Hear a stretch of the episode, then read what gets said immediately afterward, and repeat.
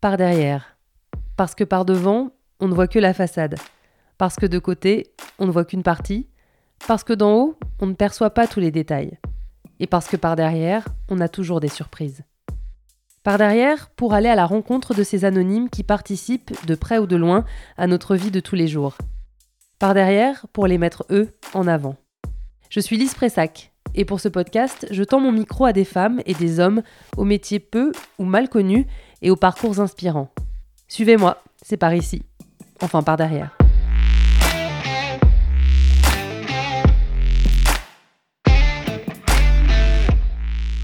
Avec votre café du matin ou dans votre RER, vous lisez peut-être le journal. Et si vous ne comprenez pas cette allusion, vous devriez écouter les épisodes 1 et 2 de ce même podcast. Bref, dans ce journal, il n'y a pas de faute, ou très peu, car un correcteur est passé par là. Les journalistes font des fautes d'orthographe, comme tout le monde. Leurs articles, avant d'être publiés, passent donc entre les mains d'experts de la langue, d'amoureux des mots et de leur orthographe.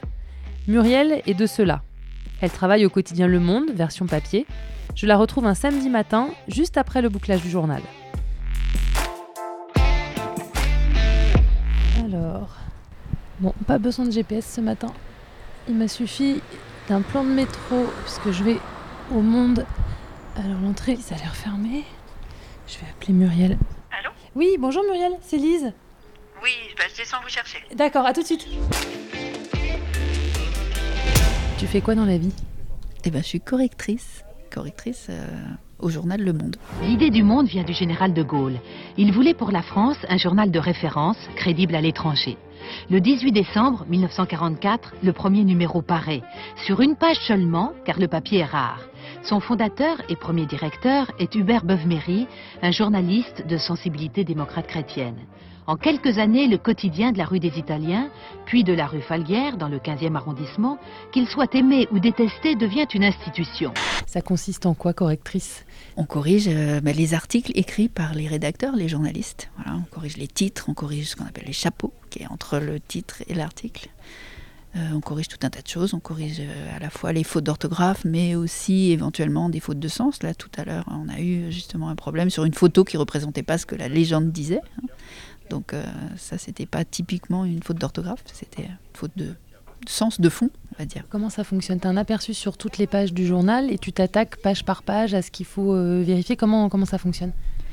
Alors en fait, les pages, euh, le, journal se fait pas tout d'un coup, et comme on est un quotidien, il faut avancer les pages en fonction de, aussi des besoins de l'imprimerie, etc. Donc de- on avance par exemple, euh, c'est-à-dire la une et la 2 sont imprimées en même temps que la dernière et l'avant-dernière page, par exemple.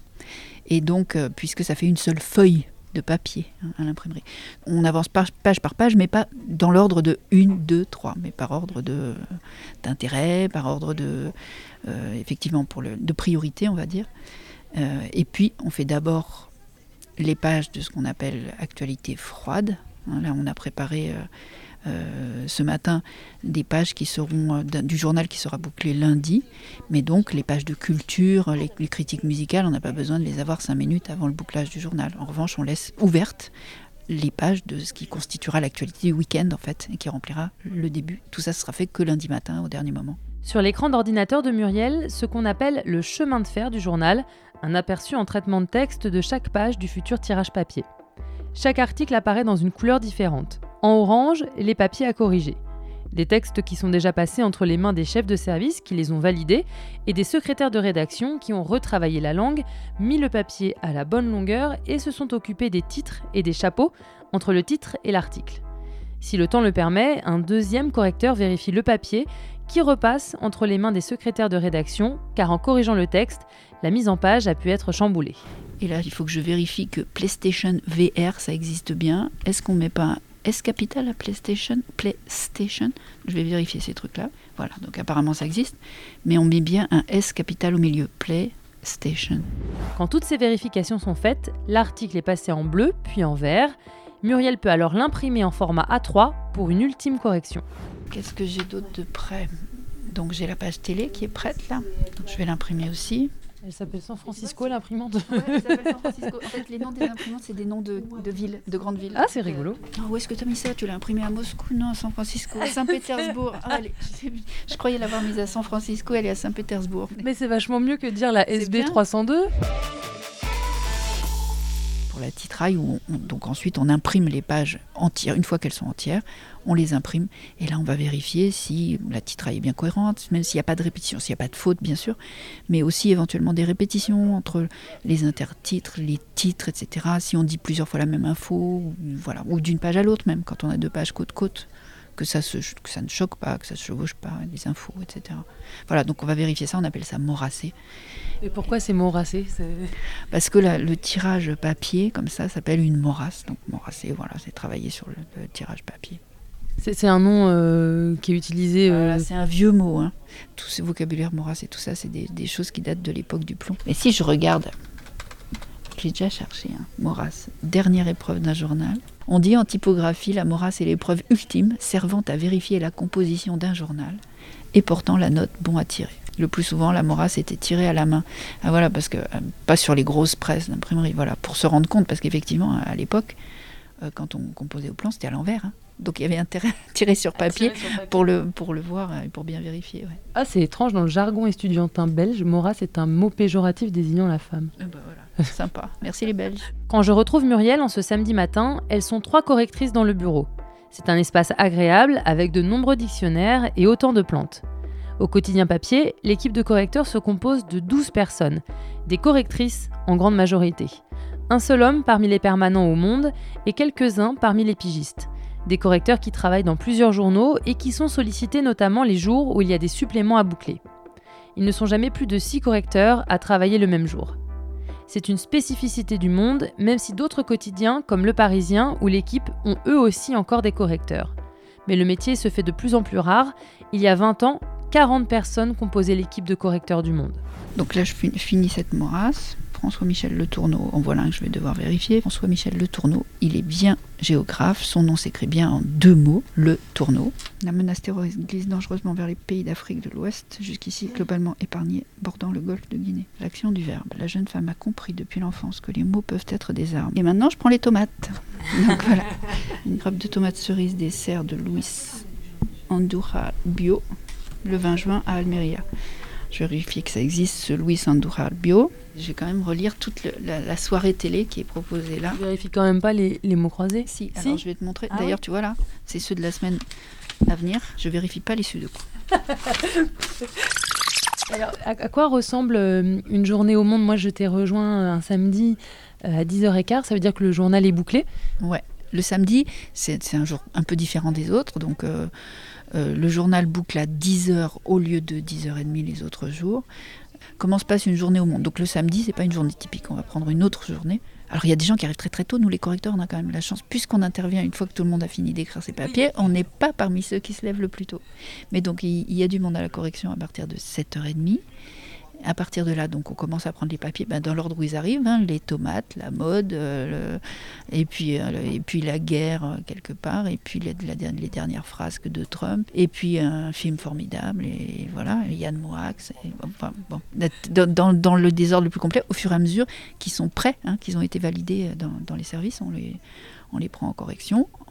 Donc jusqu'à 10h30, on travaille effectivement en général une seule personne voit chaque article. Tous les services fonctionnent euh, en même temps pour essayer de faire avancer le journal jusqu'à l'heure euh, de- fatidique de 10h30 où il faut absolument que tout soit fini. Donc on reçoit d'ailleurs tous un mail, toute la boîte reçoit un mail, bouclage à telle heure, 10h31, 10h29. Quand c'est 10h29, tout le monde est content. voilà, mais c'est c'est rarement plus tard que 10h32. euh, voilà. C'est Parce qu'après, ça part à l'imprimerie parce qu'il faut qu'il soit euh, édité à 14h, c'est ça Voilà, faut qu'il faut qu'on puisse l'avoir à 14h dans les kiosques. Faut à l'imprimerie, ben, il y a la queue aussi, hein, des- d'autres journaux. euh, voilà. Il y a des avions qui attendent et qui n'attendent pas, ils vont pas attendre le monde pendant euh, une minute ou, ou deux. Et donc, ça peut faire perdre, on m'avait expliqué ça au début, j'étais très étonnée, mais ça peut faire perdre énormément d'argent au journal de boucler 10 minutes en retard. Voilà. Oui, donc le bouclage, c'est 10h30, voilà. C'est 10h30 et voilà, Ouais, on n'y revient pas. Et ça implique justement un rythme assez effréné, j'imagine, en, en quotidienne, et peut-être la frustration de ne pas avoir aussi le temps de passer sur toutes les fautes et d'en laisser forcément passer. Voilà, on- alors on en laisse forcément passer. Et c'est vrai que c'est- forcément frustrant. Alors tout dépend. Parfois, on arrive le matin, on est quatre et il y a un seul article qui est prêt. Bon, bah celui-là, il va être drôlement bien corrigé. Et parfois, une heure après, il y a 20 articles et il y a toujours que quatre correcteurs. Et du coup, ceux-là, bah, en fonction, vont devoir être corrigés beaucoup plus vite parce qu'on on a moins de temps. Donc, euh, effectivement, on n'a pas du tout la même lecture quand on n'a pas de temps que quand on a du temps. Moi, quand je corrige très très vite, donc j'ai une espèce de correction euh, sujet-verbe complément, sujet-verbe complément, j'ai fini l'article. Et si vous me demandez cinq minutes après euh, si c'est moi qui ai corrigé l'article sur les vaches landaises, parfois je ne sais pas. C'est pas possible, tu l'as corrigé. Et en fait, j'ai très bien vu s'il manquait des S, mais en revanche, j'ai pas du tout euh, intégré les informations. Et, et c'est même un des pièges d'ailleurs pour les correcteurs quand on commence à devenir bon public, à s'intéresser à un article. Oui, il faut pas le lire, quoi. faut le corriger. Enfin, c'est très différent. C'est en fait. pas la même lecture. C'est pas la même lecture. ouais. Qu'est-ce que ça implique justement une forme d'attention particulière? Enfin, comment est-ce que tu travailles ça? Parce que j'imagine que à côté de ça, tu dois être une lectrice aussi. Comment est-ce que tu Alors, j'allais dire un mot horrible. En fait, c'est très délicat de te parler parce qu'à chaque fois, on dit, on espère qu'on donne la bonne formule. J'allais dire switcher. Je me dis, mais c'est horrible. Comment est-ce qu'on switch d'un mode à l'autre? Comment est-ce que tu passes d'un mode lectrice à un mode correctrice? Je sais pas, c'est un peu naturel en fait. C'est, euh, j'y pense pas, mais mais c'est vrai que comme tu l'as compris aussi, euh, de temps en temps, je passe même du mode euh, j'ai le temps, donc je vais corriger avec un, mode moins, je sais pas comment dire. Je vais être correctrice, mais je vais aussi pouvoir me permettre de voir le fond, de trouver que le style est pas terrible, de éventuellement euh, appeler l'éditeur pour lui dire est-ce que tu penses que là on pourrait peut-être euh, enlever un mot ou un autre? Tandis que si j'ai pas le temps, j'ai pas le temps. Et je corrige juste les, les, les S, les ENT. Et effectivement, ça switch, j'en sais rien naturellement, parce que je sais, c'est urgent, donc il y a une espèce de stress. À partir du moment où il y a ce stress, tu, tu corriges d'une manière différente. Quoi. Muriel me rassure. Non, les correcteurs ne sont pas infaillibles. Un bon correcteur corrige 90% des fautes. Quand Muriel vérifie un papier déjà corrigé, il en reste donc encore forcément. La différence avec le commun des mortels, c'est que le correcteur sait où traquer la faute, connaît les coins et les recoins où le rédacteur est susceptible d'en laisser le plus possible. Les participes passés, les S, les ENT ou les accents. Le numérique entre réel et virtuel, se téléporter par le biais d'un hologramme, découvrir l'intérieur d'un corps humain ou d'un moteur d'avion, visiter la pyramide de Khéops. Là, je vais aller vérifier si on met bien un accent sur Khéops. Tu vois, le Larousse dit pareil, il dit K-H-E-O-P-S, ou bien C-H-E-O-P-S. Dans le doute, on prend la première occurrence du Larousse, qu'on considère la plus validée par le Larousse.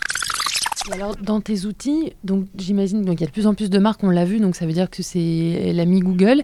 Et sinon, bah, il y a un nombre incalculable de dictionnaires autour de toi. Il y a un, un sur les difficultés de la langue française. Il y a le Larousse qui est, tout- qui est toujours là. Ce sont tes outils de travail. Voilà. Et le Robert, voilà, ce sont, c'est, c'est même mes, mes, je dis des fois mes objets transitionnels, tu vois, mes doudous, mes remparts, euh, mes amis. Voilà. Non, c'est vraiment très très important pour nous, effectivement. On est sans arrêt dedans. Alors je regarde aussi le larousse.fr sur euh, à l'écran quand j'ai pas le temps, parce que ça va aussi beaucoup plus vite. Pendant ces relectures, Muriel cherche comme nous sur Internet, notamment pour les noms propres et les marques. Pour l'orthographe, certains sites sont fiables, comme celui du Larousse. Elle utilise aussi un conjugueur assez magique dont on vous parlera dans un bonus. Et oui, on cultive l'art du teasing dans Par Derrière. Et qu'est-ce que tu penses de tous ces trucs Parce que euh, maintenant, on est de plus en plus avec des autocorrects, les trucs qui vous, même euh, limite, vous, vous coupent la chic et commencent à écrire un fautes, mot. Oui, et même euh, parfois rajoutent des fautes ou écrivent un mot qu'on n'avait pas du tout envie d'écrire en fait. Qu'est-ce que, quel regard tu portes là-dessus Bah, ça peut aider, c'est rigolo. En même temps, ça fait des blagues. Moi, j'avais écrit à ma sœur il y a pas longtemps euh, grosse bise. Elle a reçu grosse buse. Alors qu'on écrit quand même plus souvent bise que Oui, buse. je sais, je sais pas ce qui a pris euh, voilà, au correcteur. Une autre fois, j'avais écrit euh, à ma mère euh, J'ai fait tes photocopies. Et, euh, mais là, je l'ai dicté. C'était dicté dans le téléphone. Et donc, euh, il a écrit J'ai fêté, comme la fête, comme j'ai fait la fête. J'ai fêté, photocopie. Bon, voilà. Donc, c'était des interprétations. Moi, je trouve ça plus rigolo qu'autre chose. Oui, ça met pas en péril ton, ton travail, a priori, vu, les, les erreurs que ça, que ça additionne plus qu'autre chose. Ouais, non. En revanche, quand moi j'envoie un, un SMS à une copine ou dans ma famille, je suis obligée de vachement bien le corriger parce que les gens, justement, à chaque fois que je laisse une coquille quelconque, on me dit, on me dit pour une correctrice. Donc on n'a pas le droit à la faute. Donc il faut vraiment euh, tout bien corrigé. Mais est-ce que tu as conscience qu'à l'inverse, quand c'est nous qui t'écrivons, moi je pense que j'ai jamais autant relu des mails ou, des. Je crois que je t'envoyais que des mails avant de t'écrire que parce que ça nous met un stress pas possible. On se dit c'est pas possible, elle va nous juger, elle va se dire oh mais c'est pas possible celle-ci. Et même en t'écrivant, du coup, on se pose des questions, on se dit ah bah tiens d'ailleurs c'est quoi? Et, et c'est quelque part, c'est même pour nous et même pour, je pense, autour de toi dans ta famille, on doit se dire, faut pas qu'on laisse de coquilles dans notre message, quoi. Ouais, dans ma famille, je sais pas trop. Peut-être, je sais pas trop. Ils te le disent peut-être pas. ouais, ils me le disent peut-être pas. Mais puis ils m'ont connue avant que je sois correctrice aussi, donc euh, c'est pas la même chose. Et je suis, devenue correctrice, euh, j'avais plus de 40 ans, hein, donc j'ai quand même eu une, vraiment une vie avant d'être correctrice. Donc euh, je pense qu'eux, ils ont pris l'habitude de m'écrire, voilà, quel que soit le truc. Mais c'est vrai que souvent des gens me disent ah non, mais je vais pas oser t'écrire maintenant et tout. Et ça, me, ça me rappelle un, que ma mère, quand j'étais petite, elle était psychologue scolaire.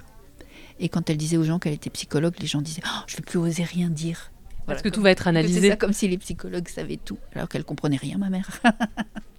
Mais c'est toujours la même blague, c'est-à-dire que si on va dîner chez un psy, on se dit euh, si je lui dis passe-moi le sel comme ça, il va, il va se dire oh là là, un problème dans l'enfance. c'est ça, exactement. C'est ça.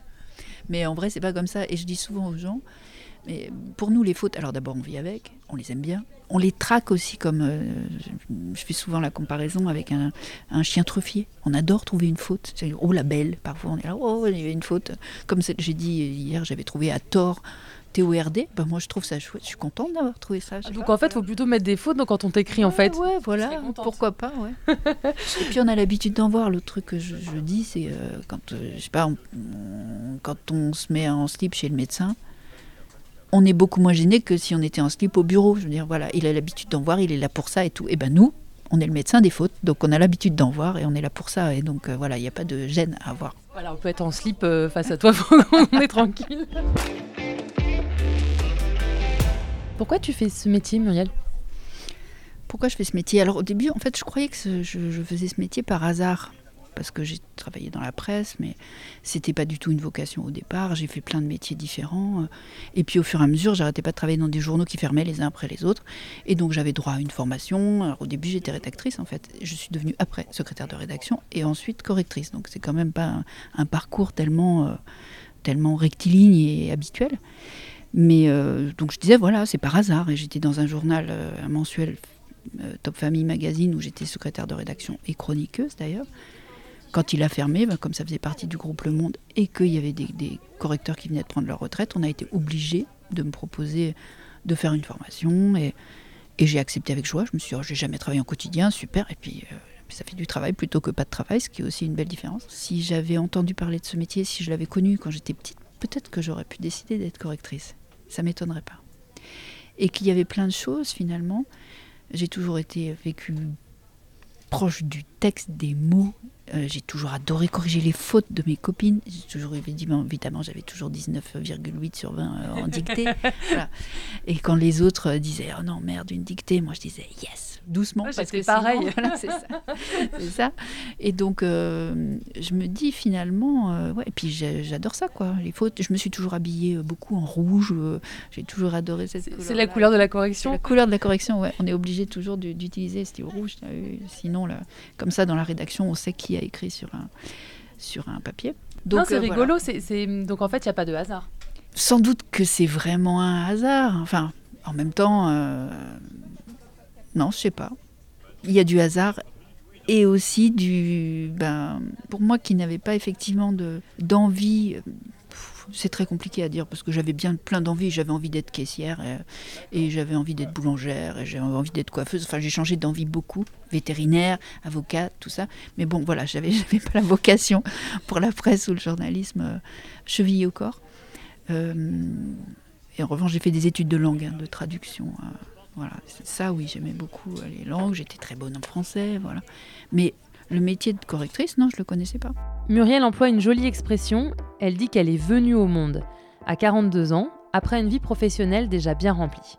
J'ai fait des études de langue, j'ai été euh, hôtesse d'accueil au BHV, euh, j'ai travaillé dans des boîtes où je me servais de ma, connaissance de l'anglais pour travailler dans les services import, et choses comme ça, je m'ennuyais beaucoup.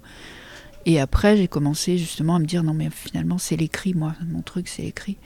Et donc j'ai commencé à travailler comme nègre, offrir mes services à des journalistes euh, qui travaillaient dans la presse euh, professionnelle. dans des petits canards de presse professionnelle, des trucs comme ça, des canards de salon, des choses comme ça. Et puis en fait, je me suis rendu compte que j'adorais ça. Donc, et, après, j'ai posé candidature dans une agence de pub. J'ai travaillé dans une agence de pub comme rédactrice. Et ensuite, c'est là où j'ai commencé à écrire les chroniques sur mon fils, qui avait euh, donc 5 ans à l'époque, que j'ai envoyé à toute la presse, euh, et puis qui ont été prises dans ce journal qui est devenu après Top Family Magazine. Et donc c'est les premiers articles que j'ai écrits vraiment, en tout cas officiellement, et que j'ai signés, tout ça. De fil en aiguille, je suis rentrée dans d'autres journaux comme pigiste. et à un moment, ben, j'ai fait une formation de, un moment où j'étais au chômage, j'ai eu du coup, grâce au, au chômage, l'occasion de faire une formation, une vraie formation qui, de journaliste, voilà, que j'avais jamais faite avant, et que j'ai faite, et qui était une formation de secrétaire de rédaction, parce que je m'étais aperçue en travaillant d'ailleurs dans les, divers journaux, beaucoup de presse sur Internet aussi, que j'aimais bien ce rôle en fait, que je connaissais pas non plus avant, et j'aimais bien ce rôle de secrétaire de rédaction. C'est un, je trouve que c'est un métier magnifique en fait. C'est peut-être le métier qui m'a le plus euh, plu euh, dans la presse euh, écrite en tout cas. Euh, parce que est, on est vraiment au croisement justement du texte, du littéraire et du technique. Euh, j'adore couper les textes quand ils sont trop longs et que personne se rende compte qu'on les a coupés, par exemple. Euh, voilà, j'aime bien cet aspect-là, voilà, d'être entre le, verbe et la clé à molette, quoi. Voilà, ça, j'aimais bien.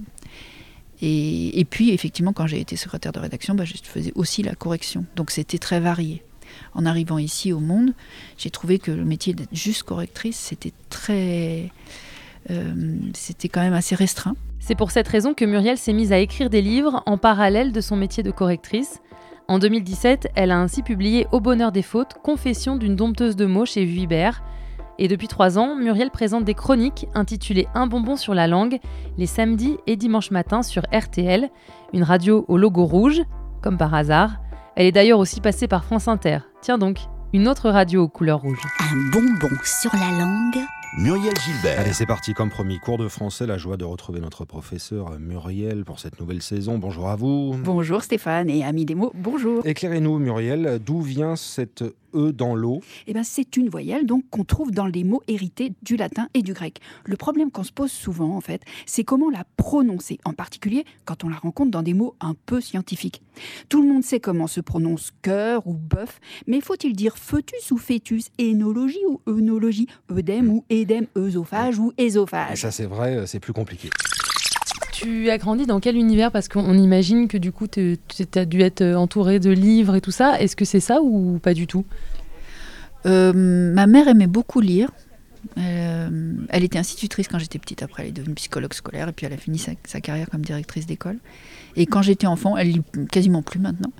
Mais, euh, mais elle aimait beaucoup lire. Elle était très. Mon père aussi lisait, ils lisaient tous les deux, mais ma mère était très fan de lecture et très littéraire, on va dire.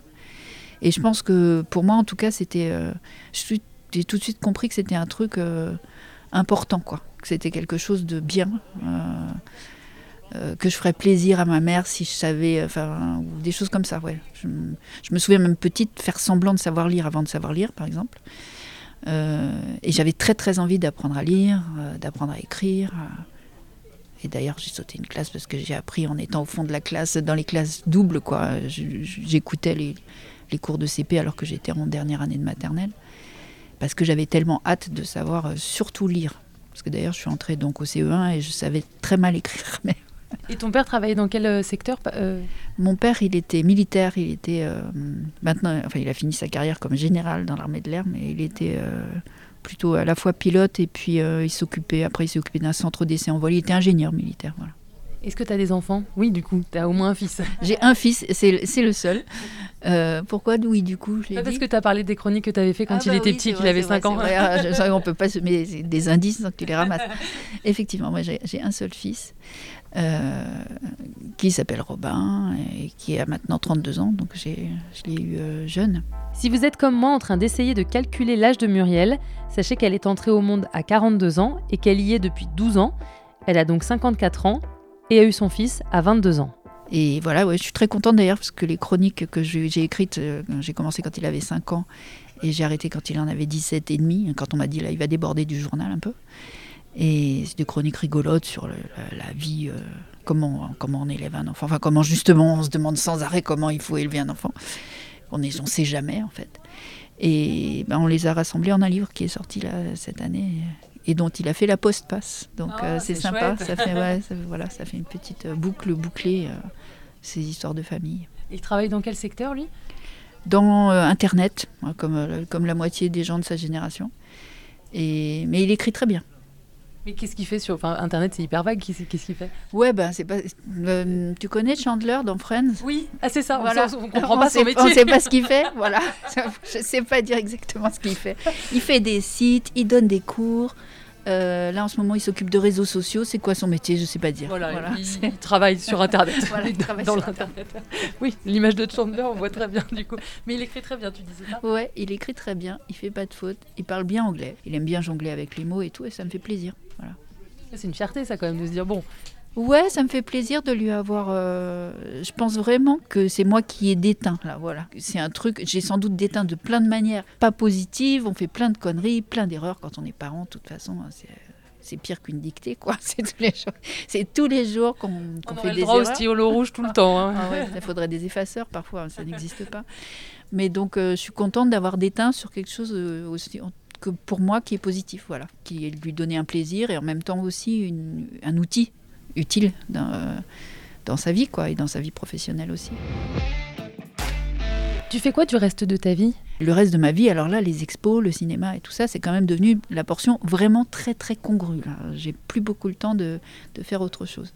J'ai fait quand même aussi, euh, je continue de faire un peu de temps en temps des petites séries bébêtes euh, avec mon compagnon. On en a fait plusieurs, quoi. On en a même fait une qui est passée sur euh, Orange Cinéma Série. Et qu'est-ce que t'appelles euh, faire une série bébête Euh, je dis bébête parce que c'est des séries humoristiques et, et, bah, lui il est scénariste donc il écrit des scénarios souvent de, de- de- quand, quand c'est avec moi c'est des séries courtes et euh, des séries de, de- des épisodes de 3 minutes ou des choses comme ça et donc comme il n'y a pas d'argent pour faire tous ces trucs là ben, il utilise ce qu'il a à la maison donc le décor c'est la maison et puis qui est là? Ben, moi et donc je fais l'actrice aussi euh, avec lui voilà donc on a fait quelques petits trucs rigolos comme ça Sinon, ben, je m'occupe de. Je suis contente de voir mon fils, mon compagnon. Je caresse mon chien. Ah, je suis très, très, très, très, très, très, euh, comment on dit, très, très mon chienophile.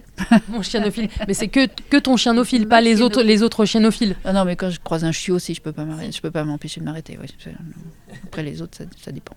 C'est comme les gens d'ailleurs. euh, Les chiens, euh, je les aime pas tous forcément, mais enfin, si quand même par défaut, euh, je suis assez, Ce qui, assez amateur. ce qui explique que tu as voulu être vétérinaire à un moment donné aussi. Oui, oui, oui, oui, oui, ça, ça aussi, ouais. ouais. Mais est-ce que c'est est -ce c'est comme moi? Moi, j'ai voulu être pédiatre. Bon, je me suis arrêtée parce que j'ai compris que j'étais pas du tout une scientifique, que ça allait être compliqué.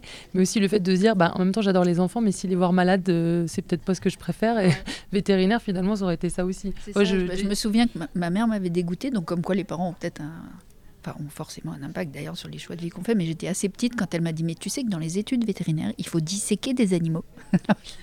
Ah, je me suis dit Là, ça va pas être possible. Non, finalement, je vais être boulangère. C'est ça. Boulangère, on peut disséquer deux, trois bonbons. Ça ira. On revient aux bonbons, c'est marrant.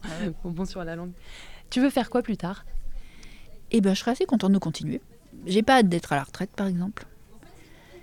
Euh, en revanche, euh, je crois que si c'était. Oui, alors on va dire l'idéal. Allez. Euh, je passe à mi-temps au monde.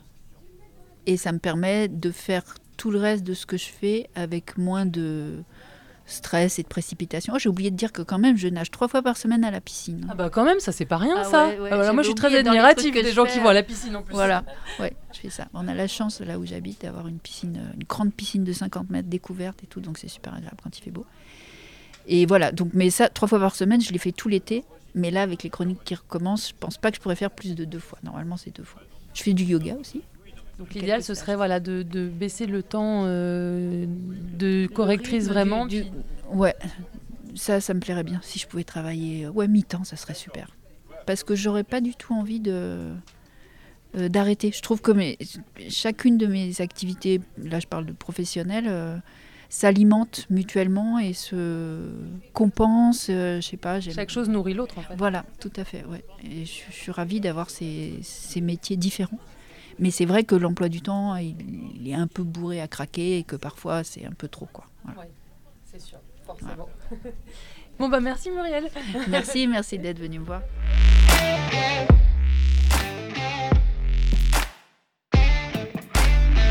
Vous venez d'écouter Par derrière, un podcast de Lise Pressac réalisé par Loïc De Oliveira.